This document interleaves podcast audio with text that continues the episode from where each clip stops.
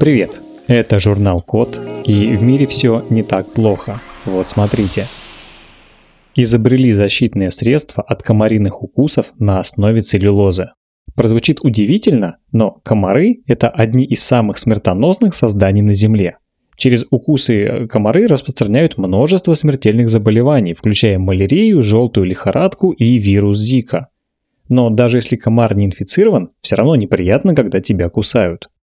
Судя по всему, исследователи Еврейского университета в Иерусалиме очень сильно закусали комары, и поэтому они придумали защитные средства от комариных укусов на основе целлюлозы.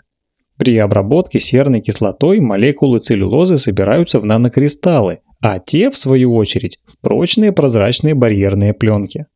Работает все это так. Смешанные с водой и глицерином нанокристаллы образуют гель, который можно нанести на кожу. Получается пленка, которая работает как химический камуфляж. Она скрывает испарение от кожи человека, по которым как раз комары ищут себе пищу. Когда в смесь наноцеллюлозы с водой и глицерином добавили отпугивающее комаров средство индол, получилось еще более эффективное средство. Для проверки один из авторов изобретения поместил в свои руки в емкость с комарами на 10 минут. На руке с защитным средством было на 80% меньше укусов, чем на незащищенной руке.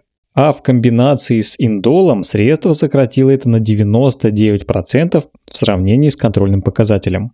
Еще, конечно, предстоят дальнейшие исследования, но уже очевидно, что получилось действенное средство. Сырье для него недорогое, и его много. То есть можно использовать отходы пищевой, бумажной и деревообрабатывающей промышленности. На этом все. Спасибо за внимание. Заходите на сайт thecode.media и подписывайтесь на нас в социальных сетях. С вами был Михаил Полянин.